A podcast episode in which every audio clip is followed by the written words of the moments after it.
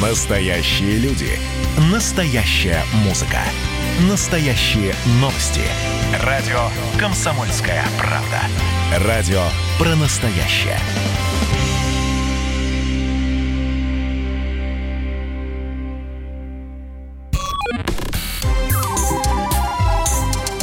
Не отключайте питание радиоприемников. Начинается передача данных. Здравствуйте, друзья! В эфире передача данных. У микрофона Мария Баченина. И в нашей виртуальной студии доктор медицинских наук, профессор, заведующая кафедрой эндокринологии и холистической медицины РУДН Светлана Юрьевна Калинченко. Светлана Юрьевна, приветствую, добро пожаловать. Здравствуйте всем. Я бы хотела с вами поговорить, знаете, на несколько тем о последствиях COVID-19 э, и еще обсудить кое-какие вопросы, потому что ваши высказывания очень меня трогают, цепляют, и я не могу удержаться, чтобы не обсудить вот эти вещи, но всему свое время. Первый вопрос. Многие врачи говорят о том, что если болеть, то лучше переболеть сейчас. Я, конечно, веду речь о коронавирусе, пока тепло. И все это ради того, чтобы сформировался иммунитет. Меня волнует следующее. Как же те, у кого иммунитет слаб, слабой. Старики, люди после операции, грудные дети. Вот как им быть? Ну, вообще лучше не болеть. Вообще ни в какое время года. Вот ни весной, ни летом, ни зимой, ни осенью. Но и уж если болеть, вот как, ну вот летом, особенно сейчас, когда всех отпустили, мне кажется, обидно сейчас болеть. Сейчас нужно наслаждаться свободой, природой, солнцем – вот я как-то вот так к этому отношусь. Но вы тоже говорите, что болеть нужно в самой легкой форме. И, возможно, это только при условии сильного иммунитета, которым вы, собственно, и занимаетесь как специалист. Но разве можно вот сейчас, этим летом, еще успеть привести, допустим, мне или кому-то другому иммунитет в порядок? А, вирусы появились раньше нас. Вот, поэтому они были, есть, будут, они будут меняться вообще. Поэтому а, нужно иметь не сильный иммунитет, нужно иметь нормальный иммунитет. Что такое нормальный иммунитет? То есть нужно иметь в порядке те гормоны, витамины, микроэлементы, которые отвечают за иммунитет.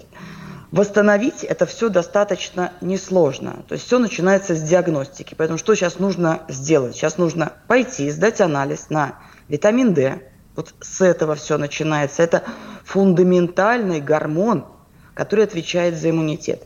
И если бы витамин D был в норме, это международные данные, есть такое общество, а, которое занимается изучением витамина D, витамин D Society.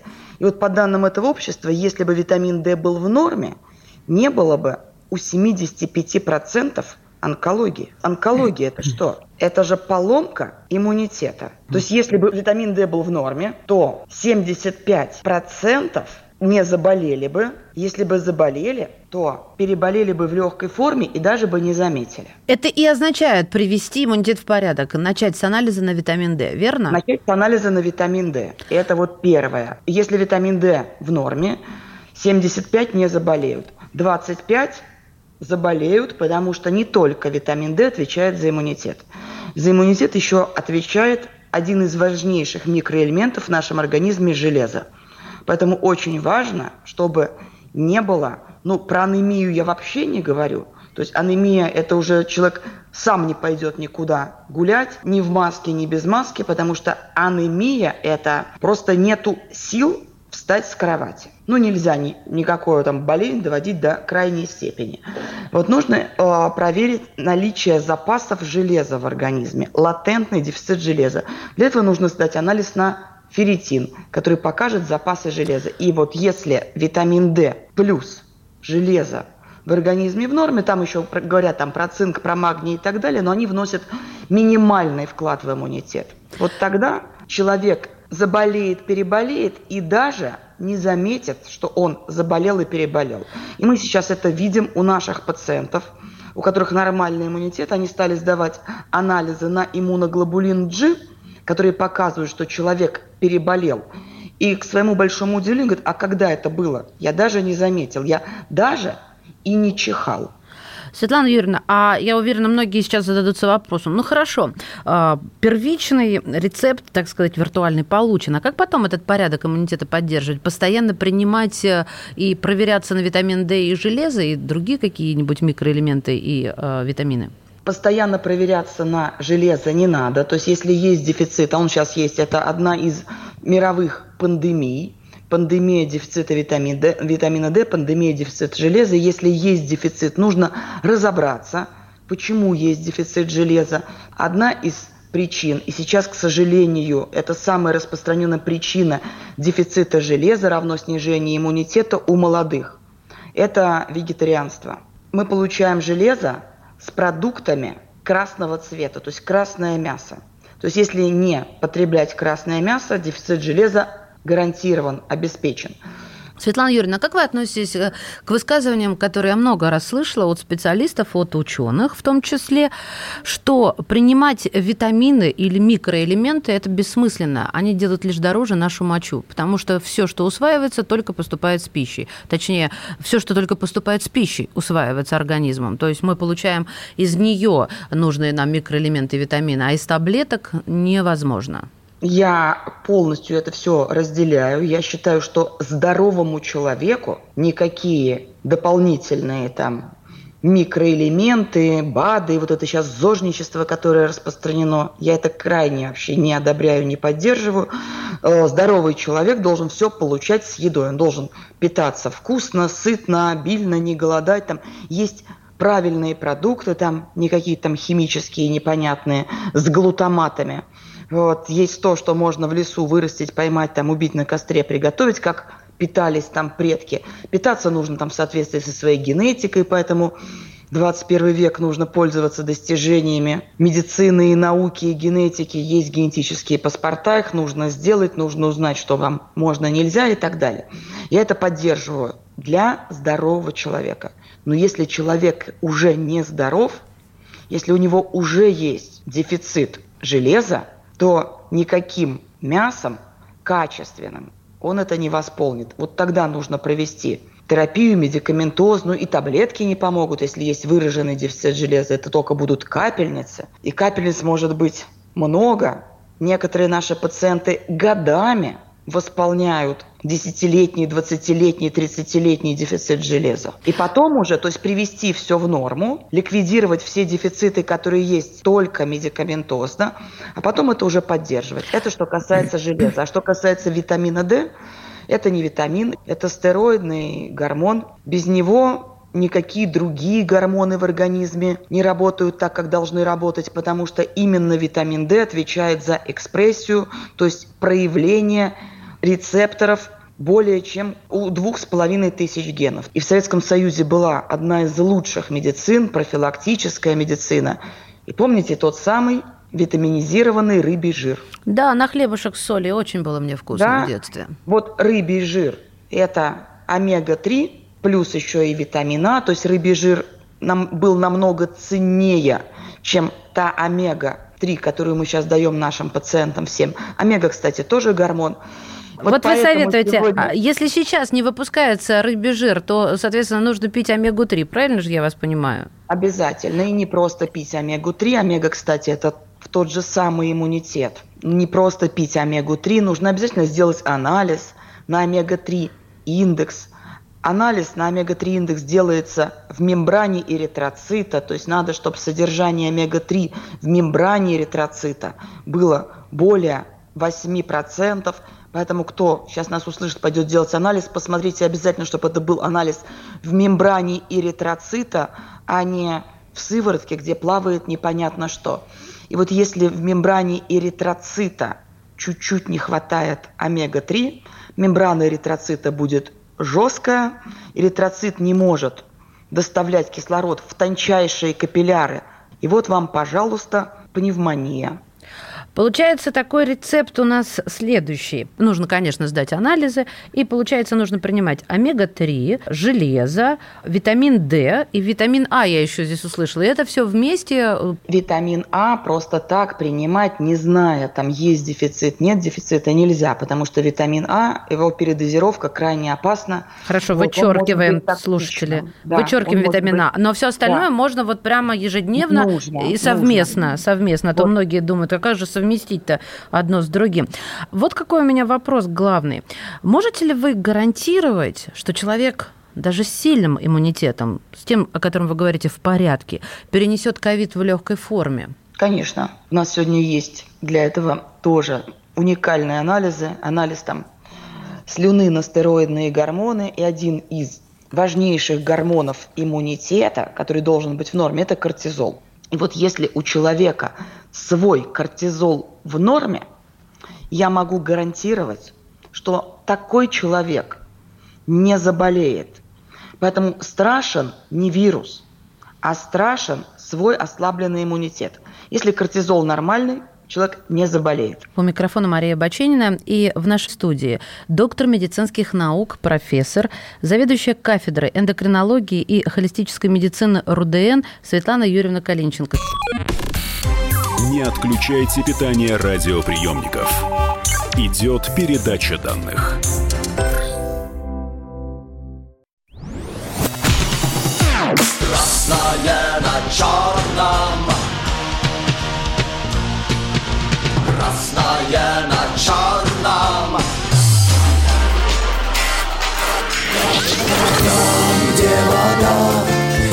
Вода И в небе смешки ломаных стрел.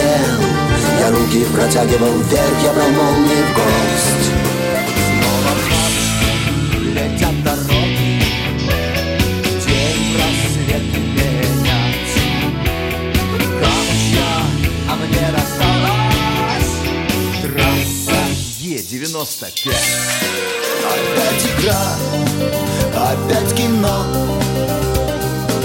Снова выход на бис Комсомольская правда. Радио поколения Алисы.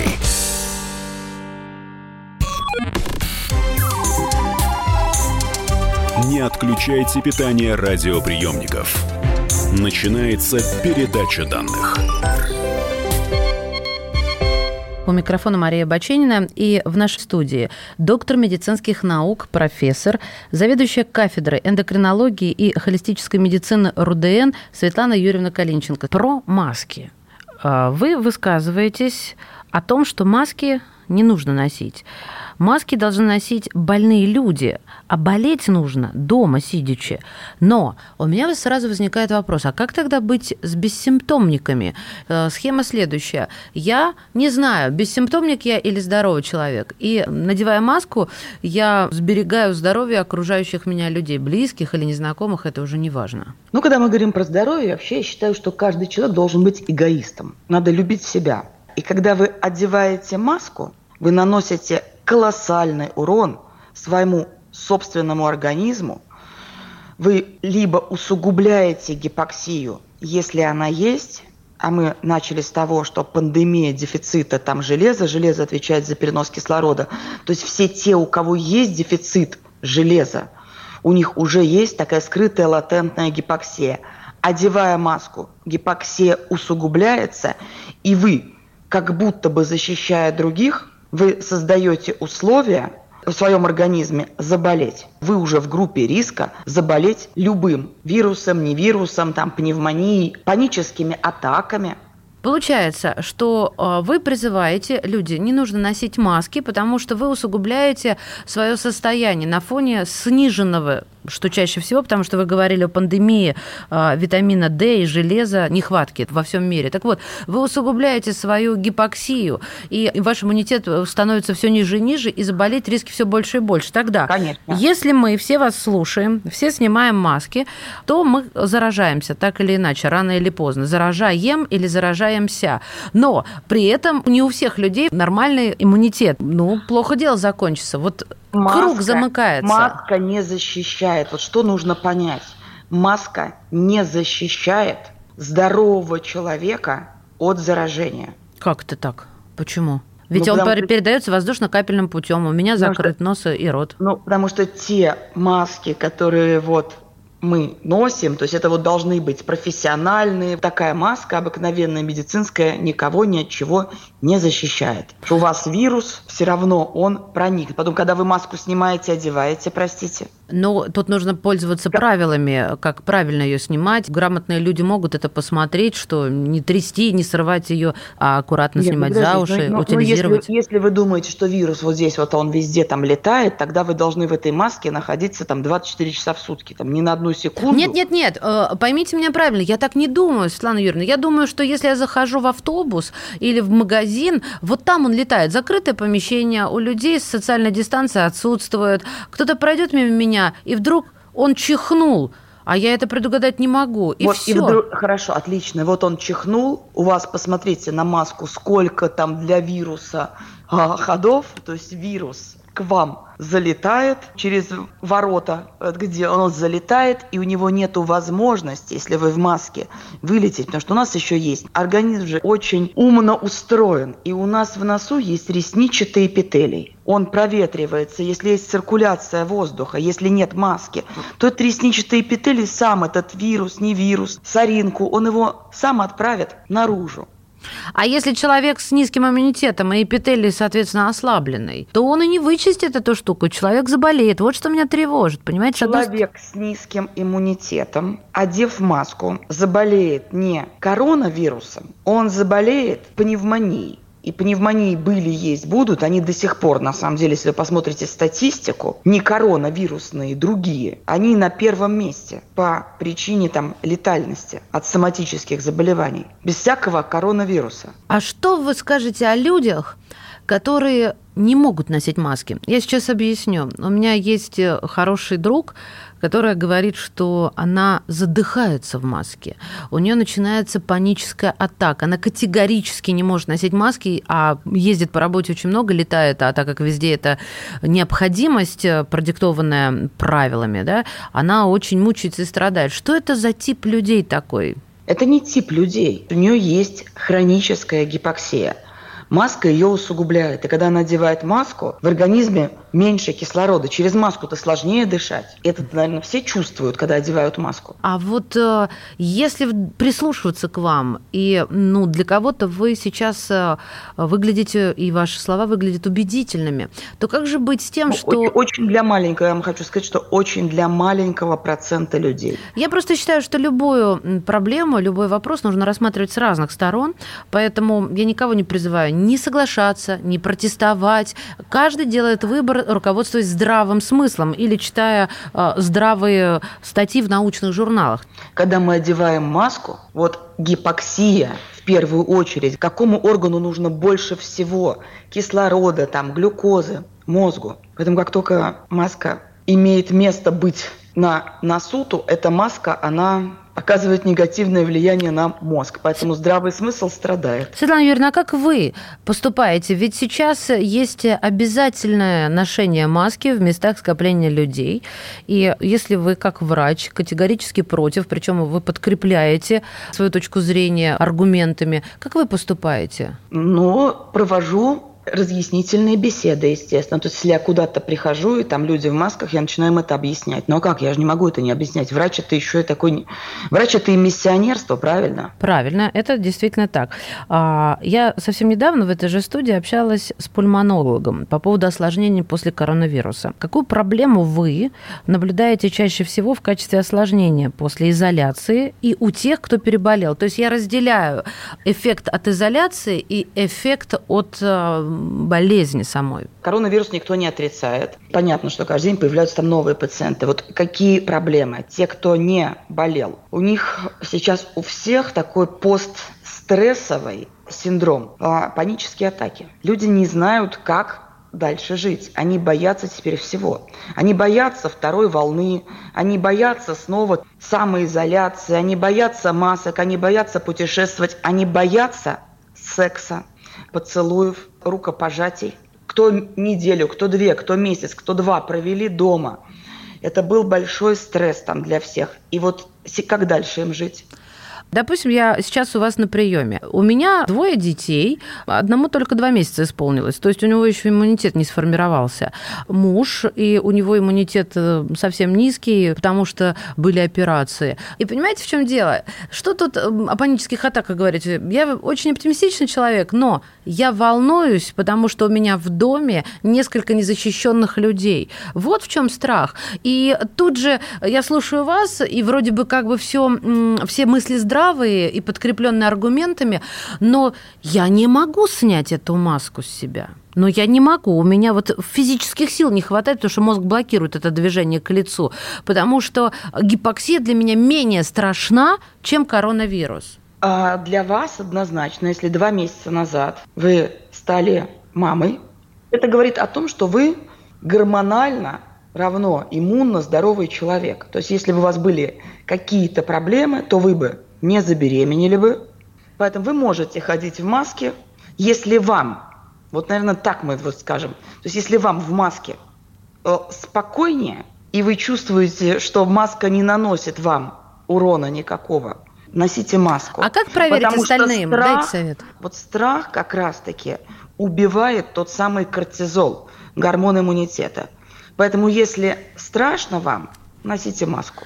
Светлана Юрьевна, это, профи- это профилактика страха. Вы таким образом лечите свой страх. Ага. А кому-то, вот вашей подруге, про которую вы говорили, ровно наоборот. Она одевает маску, и ей становится страшно. Когда она одевает маску, у нее возникает там паническая атака. Она усугубляет гипоксию. На самом деле очень простой тест можно провести в домашних условиях. Глубокий вдох сделать, можете сейчас сделать. Так. Глубокий вдох, закрыть нос, ну по-честному надо вот прям так закрыть руками и э, посмотреть, насколько вы удерживаете дыхание. И если вы удерживаете дыхание там на минуту и больше, то маска вам не нанесет урона. А если меньше, чем на минуту, а мы все живем в средней полосе, но у нас сейчас какой-то Лондон, а не средняя полоса. Как вот этим витамином D подпитаться успеть еще за все это лето? Потому что он глава всему нашему иммунитету. Конечно, и не, не, не заменят никакие там витамины, ну, равно гормоны, вот, витамина D, тот витамин D, который вырабатывается естественным образом в нашей коже на солнце. Поэтому, когда вот малейший луч солнца, что нужно делать? Просто бежать и подставлять вот все возможные части тела солнцу. Для того, чтобы витамин D синтезировался, 80% мы можем получить. Должно быть 80% тела должно быть открыто. И вот почему все удивляются, почему там в южных странах, там Арабские Эмираты, у них больше всего и ожирения, и сахарного диабета, и онкологии, столько солнца. Но они же этим солнцем не пользуются, они же ходят все закрытые. Доктор медицинских наук, профессор, заведующая кафедрой эндокринологии и холистической медицины РУДН, коллежская Светлана Юрьевна была у нас сегодня в эфире. Спасибо. Не отключайте питание радиоприемников. Идет передача данных.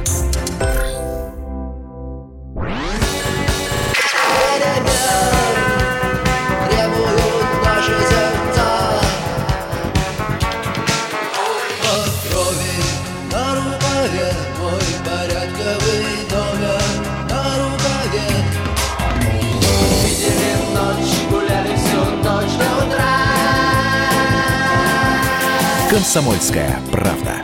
Радио поколения кино.